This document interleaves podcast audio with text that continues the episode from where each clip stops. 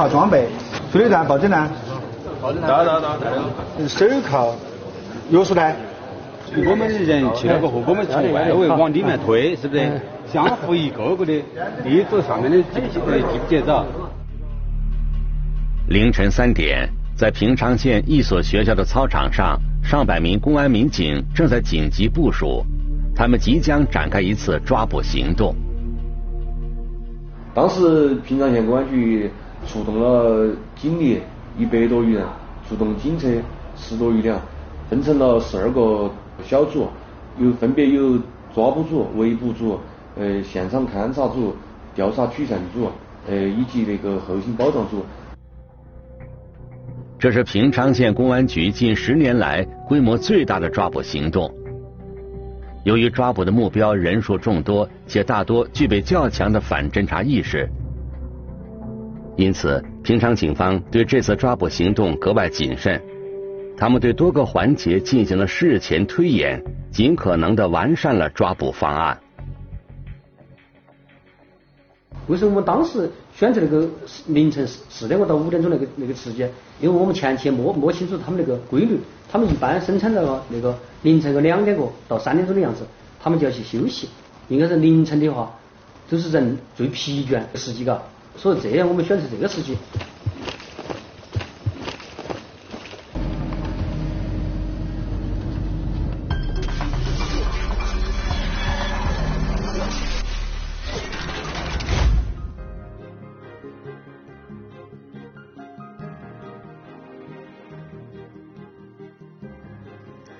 聚焦一线，直击现场。平昌警方此次实施的抓捕地点位于平昌县响滩镇西桥村，距离平昌县城大约六十公里。那里群山环绕，地理位置相对偏僻。那么，这些嫌疑人在偏僻的大山深处到底做了什么？警方又为什么要如此谨慎、隐秘的投入上百警力进行抓捕呢？这一切还要从二零一九年四月当地一些村民遭遇的一件怪事说起。一起进入今天我们关注的事件，了解它的来龙去脉。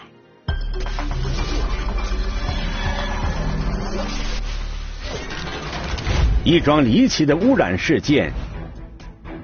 西郊村的一个村民举报的一个事情非常可疑。一个隐藏极深的制毒团伙，只能通过外围侦查，又没法逼近侦查。昼伏夜出的反常轨迹背后，到底隐藏了怎样的罪恶？深山制毒一线正在播出。雨没事嘛？雨没事的时候。哦。带带一种黄色那些的液体嘛。这里是四川省巴中市平昌县响滩镇西桥村。这几天，村子里出现一连串蹊跷事儿。先是有人发现自家鱼塘的水变色发臭，后来竟然发现连每天要喝的井水都疑似被污染了。村干部坐不住了，立刻开始对水源遭到污染的原因展开了调查。我们一直认为，当时我们在实施土地增减挂钩项目，是否是是是否觉得山上的？这个房屋拆了过后，这个这个雨水啊泡泡脱过后，是不是这个水哎进入了哎我们老百姓的食用水？在逐一排除了多个可能的污染源后，大家最终把目光聚集到了村民唐某席家，因为唐某席家最近不仅用水量特别大，还经常从家中排出大量的污水。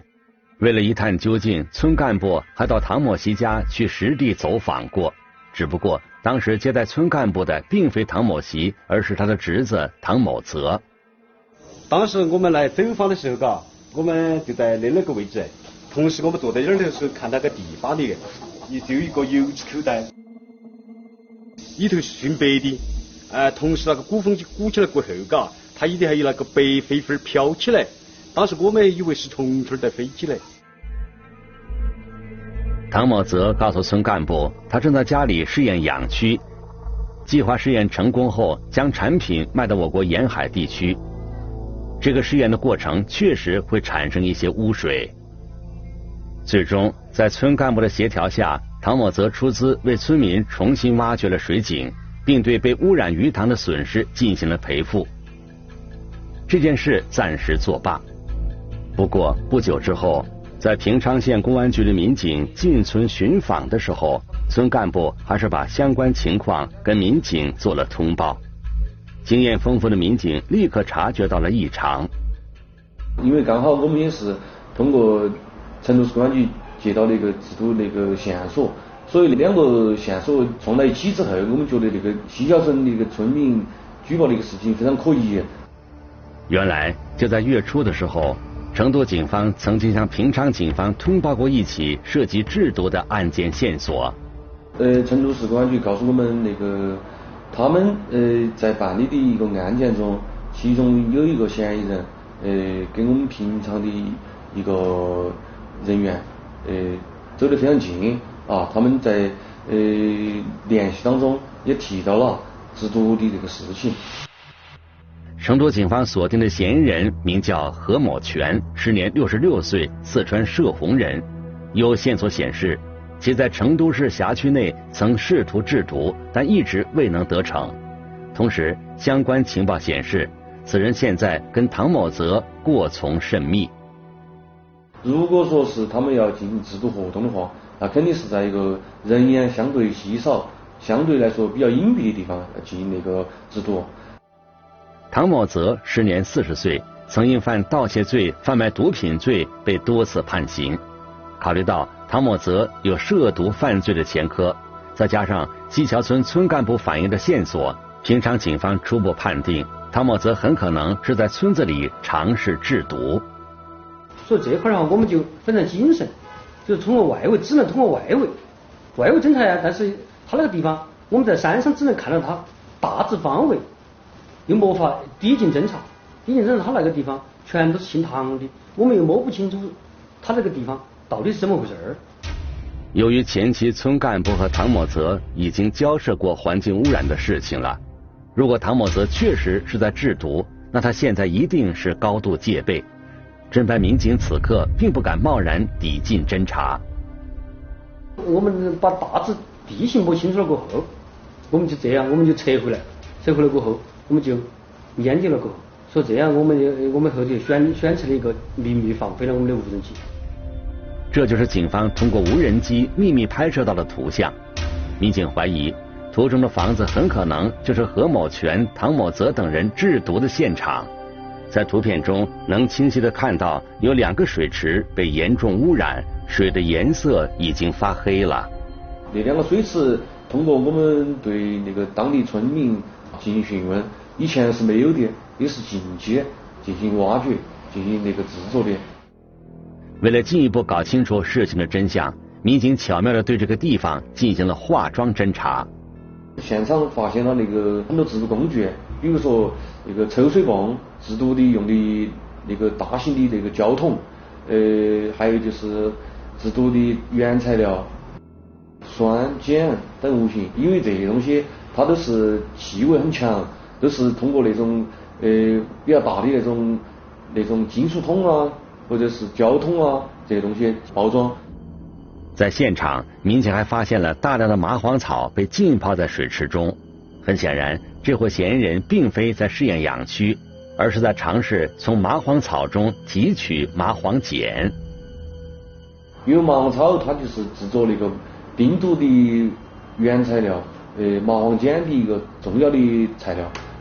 只有通过那个麻黄草进行了浸泡、进行发酵，呃，经过多多种工艺。才会形成那个麻黄素，在我们的汉话里面叫麻黄膏、麻黄素，再通过麻黄素，再呃通过一系列的化学反应，它才会生成那个我们平时市面上的呃吸毒人员吸食的这个毒品冰毒。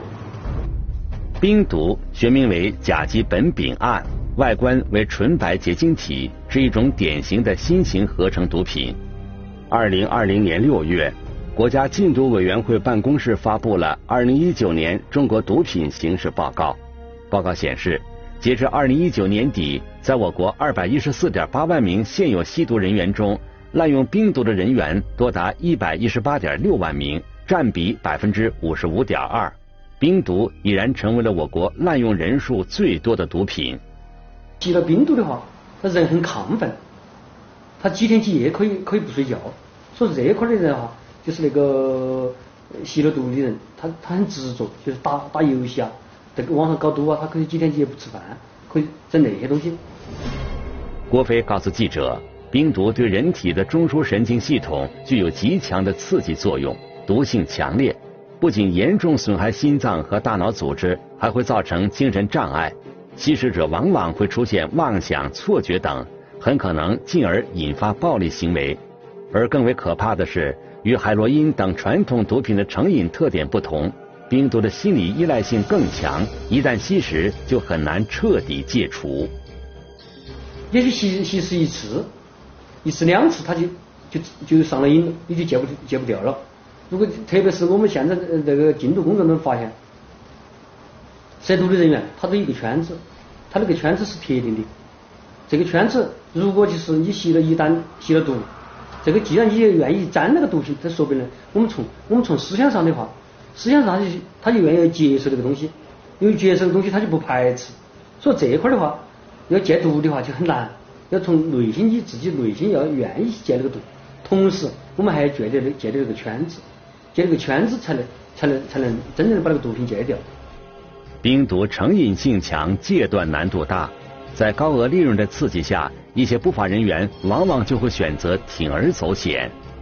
近年来，由于各地公安机关对制毒犯罪始终保持着高压打击态势，国内规模性制毒活动大量减少，制毒犯罪逐渐呈现出了规模小型化、分布零散化、工艺简单化的新特点。制毒场所大多为家庭作坊、小型工厂。有时甚至是小型货车。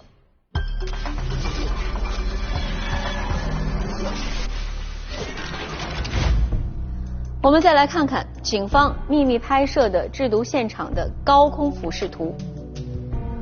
这几间瓦房就是何某权、唐某泽等人用来制毒的场所。虽然场所看上去规模不大，但民警通过调查得知。嫌疑人从外地购买回来的麻黄草、煤油、活性炭等原料的数量却是非常大的。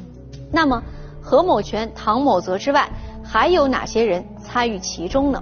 他们的背后是否有人指使？这伙人是否已经制造出了冰毒成品呢？我们来听听本案涉及的相关各方声音，解开疑问，还原真相。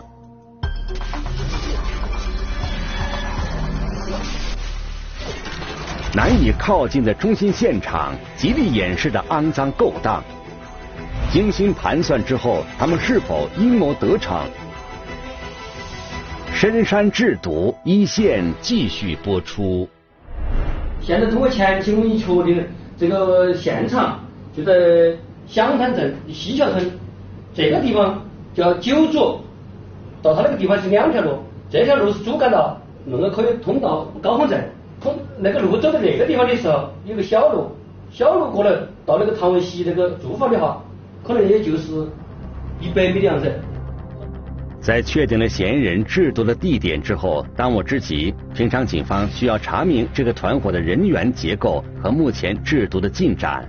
随后，侦查员对该制毒窝点展开了多日的秘密监视。他这样子，因为白天他防止被人发现。说白天他就不不生产，他一般都是晚上。最开始是是那个是晚上生产，但是到到后期，他是白天晚上分分成三班倒，白天晚上都连续加班。经过细致摸排，平昌警方发现，先后有十余人经常进出这个制毒窝点，其中有六名主要人员常驻，这伙人的分工非常细致。另外就是在当地也请了几个村民给我们煮饭，所以说他们那个制毒团伙层级非常明确，有出资的，有技术指导的，有那制毒的，有那个煮饭的这一方面。根据此前掌握的线索，民警推断，四川射洪籍的何某权应该是团伙中最大的出资人，其合伙人极可能是平昌籍的唐某泽和简阳籍的钟某菊。其中，唐某泽负责提供场地及日常管理，钟某局则负责把控制毒技术和后勤统筹。因为那个中特局是有那个制毒犯罪前科的，他以前就制过毒。不过，在侦查过程中，民警发现了一个蹊跷的情况：除去钟某局之外，先后还有多名有制毒前科的人员从外地赶到这个现场。他们过来干什么？这个制毒团伙难道还准备继续扩大规模？犯罪嫌疑人的反侦查能力比较强，他们在制作当中有专人对他们的口子进行看护，如果有外省人、陌生人进村，他们会提前的告知他们。对于这种案件哈，我们只能通过我们一些一些平台，我们的外围侦查来确定他那个情况，掌握的一些相关情况。所以说，所以这个难点难度就很大。二零一九年五月二十四日，平昌警方获得消息，该制毒团伙的成员全部到了制毒现场，疑似制毒活动有了进展。见此情况，平昌警方立即决定对该团伙实施收网。小切开。保证自身和嫌疑人的安全。第二，服从统一指挥，果断行动。第三，严续记录，不得有任何差错。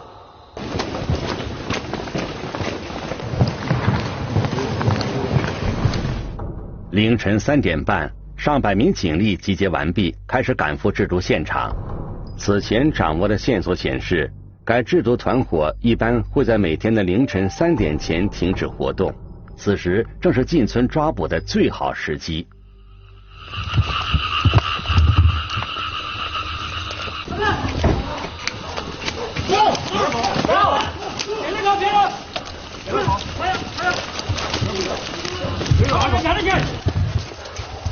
啥名字？何勇。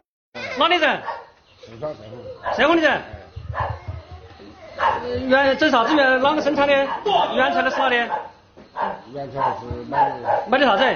茅草。在哪里买的茅草？在极短时间内，平昌警方成功抓获了包括何某全、唐某泽、朱某菊等在内的十多名嫌疑人。为了说话，要讲话。在制毒现场，民警发现锅炉内还烧着水，少量制毒器械还残留着运转的余温。发黄发臭的制毒废水，一应俱全的制毒工具，现场的一切都在证明这个团伙制毒的事实。不过，面对突如其来的民警，众多嫌疑人虽然看起来有些慌张，但是在应对警方讯问时，却都在刻意回避。你最开始。到这儿来，嗯，哦，你你来的目的是啥子？抓过来麻黄水。麻黄水这样子？吃麻黄水。麻黄水这样子？就不晓得了。啊？不晓得。那么你这你这个咋知道？你目你这这样子？你赚钱吗？还是不赚钱吗？还是整耍吗？还是卖给人家吗？这样子咯。赚钱。赚那赚钱哪门能赚钱呢？那个做出来就赚，就就卖就赚。那做出来就卖赚吧，亏。做出来你卖啷个卖？卖哪个？赚那个钱啷个赚？我问你。药材市场卖。药材市场卖。买哪个呢？就那就不晓得哪个买主，那才就晓得。警方掌握的线索显示，何某全先后投入了七十万元参与其中，他是制毒活动的最大出资人。但是何某全既没有经营过药材生意，也没有联系过药材收购商，因此他的这些说法在民警看来完全是在撒谎。除了何某全，该团伙的另一名骨干成员朱某菊同样不承认自己在制毒。负责的啥子？就这两天。就烧锅炉。我都回去了。你二十几天，你才来两天吗？我回去了的呀，我人不好，晓得嘛？为了想到来拿那个工资，还是想拿的。你在那边来嘛？那个机器干啥子？不晓得。啊？那管子耍啥子？不晓得。管子啥子的你也不晓得？我真的不晓得啊。不晓得。那平时那个是那个机器是如何运转的嘛？换个过多。他们买起没有运转，弄不弄不来。没有运转那啥子嘛？你说那啥子嘛？啊？他们弄不出来。那啥子嘛？哦，你拿啥子嘛？弄不出来就弄不出来，就是在请你来过去过来支援的嘛。我请我我又是整不来。警方调查发现，何某全、朱某菊等人之所以一再否认其制毒行为，是因为他们在被抓获之前已经把加工好的产品转移到了别处。他们怎么也没想到，就在他们被抓获的当天，平昌警方成功查获了该团伙的另外一个窝点，并在现场发现了大量的可疑液体。我们就联合辖区派出所对辖区的出租房屋进行摸排，在摸排当中。就发现大寨镇一家出租房屋存放十二桶用大的就是二十五公斤白色塑料桶装置的黑色不明液体。唐明德，你看啊，每你那个那个每个大桶哈，那都是用用的用的不同的不同的小桶不同的工具，从那个里面进行提取，有没有？你自己看看到去啊！摇一下，摇一下，来，你搅可搅了吗？摇一下，摇一下。听清楚没有？清楚。警方查获的这十二桶黑色液体散发着刺鼻的气味，经专业机构检测，这些液体中含有大量的麻黄素。因为是在涉及的生生产的麻黄素，它就是制造冰毒的一个必备的一个原材料。所以这块的话，如果一旦他们生产成功，流入社会的话，那个危害性非常大。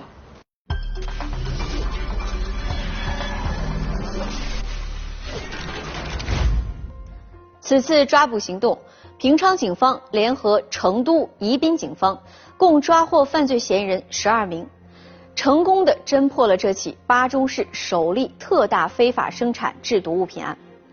经过相关专业机构鉴定确认以及称量换算。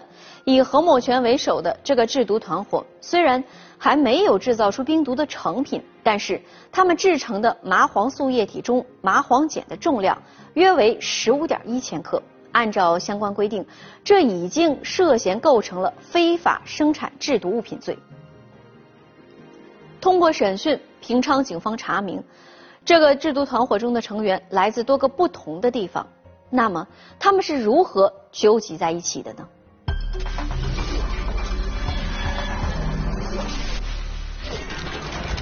农田被毁，水源污染，覆灭的制毒团伙又将面临怎样的刑罚？深山制毒一线继续播出。抓紧带被告人到庭。二零二零年六月十六日。何某全等人涉嫌非法生产制毒物品罪的案件，在平昌县人民法院开庭审理。本案由平昌县公安局侦查终结，以被告人何永全等人涉嫌非法生产制毒物品罪，于二零一九年九月二日向本院移送审查起诉。根据二零一六年四月最高人民法院关于审理毒品犯罪案件适用法律若干问题的解释第八条的规定啊。结合本案的一个犯罪的一个数量啊，通过对案件证据的综合研判，公诉机关认为，何某全等人生产出来的麻黄碱重量高达十五点一千克，同时还属于一次组织了五人以上从事非法生产麻黄碱。按照相关法律规定，这样的行为属于情节特别严重。被告人何永全，你对起诉书。指控你犯非法生产制毒物品罪的罪名事实有无异议？没有，没有异议啊。没有。啊，还有没有其他的？还有是那些生产工具、那些设备，都是少一个，他他自己去买的，我都不懂买的什么东西。啊。他买的是加工的。少一个是什么呢？邵一个是。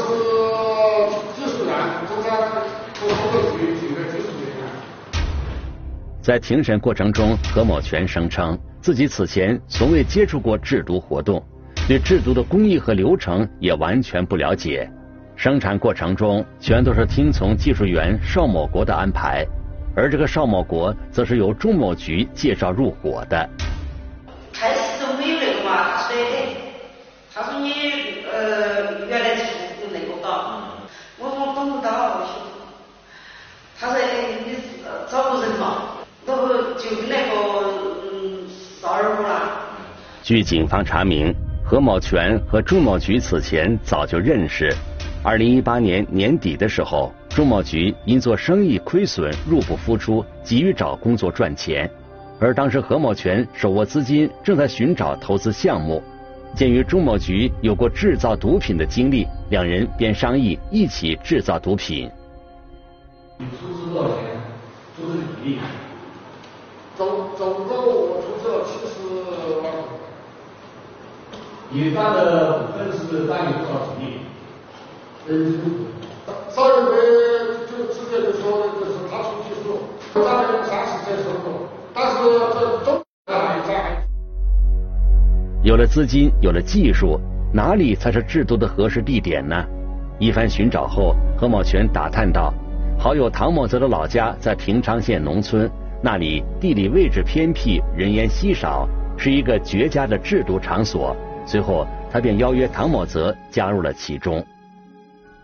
开始做啥子我并不知道，我只是他已经每个月给我一万万一万的报酬，然后最后在所有的东西拉过来的时候，拉在拉到平昌来的时候，我就晓得是麻黄树，我也打我也打个电话问过他的。那你对起诉书指控你犯非法生产制毒物品罪的罪名，你有没有异议？没有异议。你是否认罪？认罪。唐某泽曾在2008年因贩卖毒品罪被法院判处了三年六个月的有期徒刑。遗憾的是，出狱之后，当他再一次面对涉毒犯罪时，没能悬崖勒马，反而将本家叔叔的老房子改造成了制毒工厂。在现场期间，持是谁出现的？这持的是我。啊啊！存放麻黄草的那个库房，也是谁联系起诉的？是我。是吗？啊。就说生产部的有哪些联系？生产的我就喊了王小龙、唐元儿、胡班儿、唐小明，后来就是我就把他喊了那四个人。提供制毒场所，积极寻找藏匿制毒原料的库房，并且还拉拢了多名老家的亲友参与其中。渐渐的，唐某泽也成为了该制毒团伙中的核心人物。上述十二名被告人的行为均涉嫌非法生产毒品罪，在犯罪的过程当中啊，因为他是共同犯罪，被告人何永全、穆德军、唐明哲啊，他们是起组织和策划作用，其余的几名被告人，他们在本案当中，他们是起了一个次要和辅助作用。公安机关查明，由于一直未能成功生产出麻黄素，何某全等人先后找来了邵某国、陈某文以及刘某明三名所谓的技术员。被告人刘庆明，关于本案的定罪和量刑，你最后有什么向法庭陈述的？我也没啥子陈述，没啥子看法，主要是裁定先前手上犯罪的道理。据警方调查，刘某明之前就曾经伙同他人。在四川省宜宾市尝试生产麻黄碱，但最终没能成功。后来，急于赚钱的刘某明经人介绍，来到平昌县，加入了何某全的制毒团伙。希望通过这边的这个审查活动，十二名被告人能够认识到自己行为啊对社会造成的社会危害性。因为从本案来看的话，一个是涉及的这个麻黄草数量达到了四十个左右。而且对当地的这个生产、生产生活，有现场污染也非常严重。制毒活动不仅危害社会，还对当地的环境造成了恶劣影响。在平昌县响滩镇西桥村的制毒现场，制毒团伙在加工麻黄草的过程中，产生了大量具有腐蚀性的有毒废水。这些废水被何某全等人直接排入了周边的农田和河流里。严重影响了下游人畜饮水和农田灌溉的安全。老百姓晓得他们那个生产的是制那个制毒品过后，再加上在现场对他们当地的那个农田、河流也进行了严非常严重的一个污染啊，和当地老百姓对于我们政法机关那个打击那个该类犯罪也是赔着损害的。案发之后，平昌县人民检察院向当地环保部门提出了检查建议，相关部门迅速组织人员开展了污染防治工作，及时阻止了污染范围的扩大。二零二一年二月五日。平昌警方将在此次案件侦办过程中查获的约四十吨麻黄草等制毒原料集中销毁。二零二零年十月二十二日，四川省巴中市平昌县人民法院对本案作出了一审判决，因犯非法生产制毒物品罪，何某全被判处有期徒刑八年，唐某泽被判处有期徒刑七年六个月，仲某菊被判处有期徒刑七年。刘某明、陈某文等九名被告人分别被判处了六年至一年三个月不等的有期徒刑。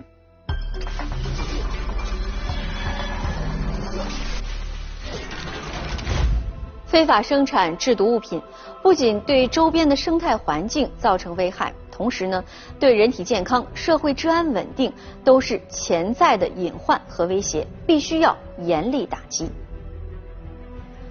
本案中，何某全、唐某泽等人被认定为非法生产制毒物品罪。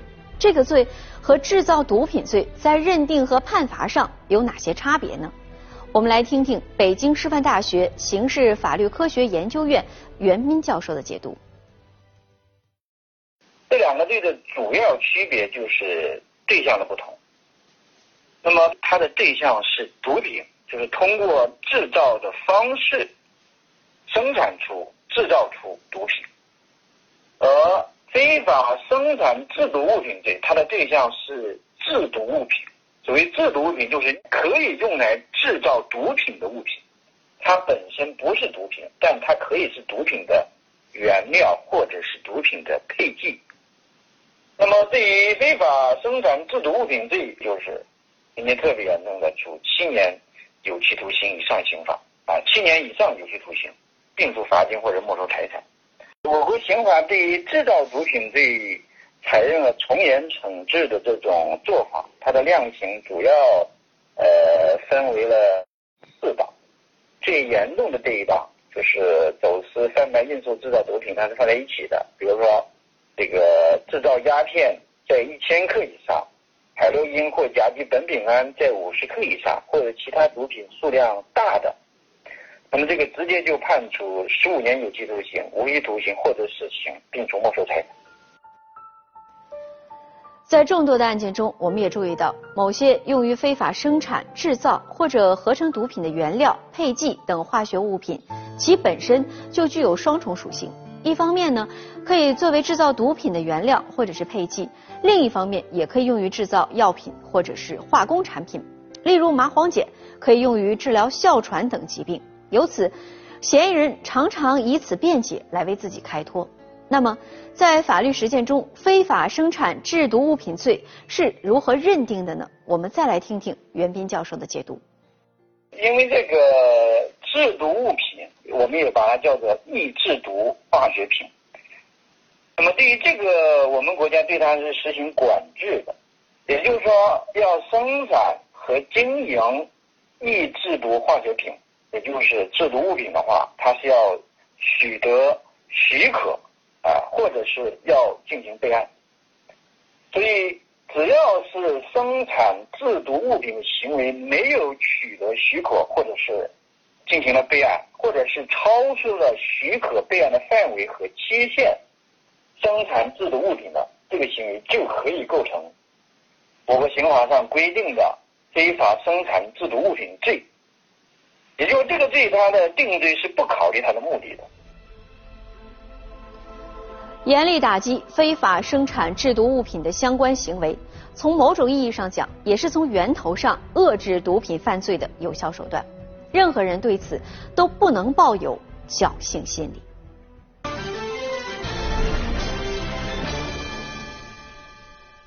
如果您想了解更多的法治资讯，可以在微博、央视频中搜索“一线”。关注我们的官方账号。这里是一线，我是陆晨，下期节目再见。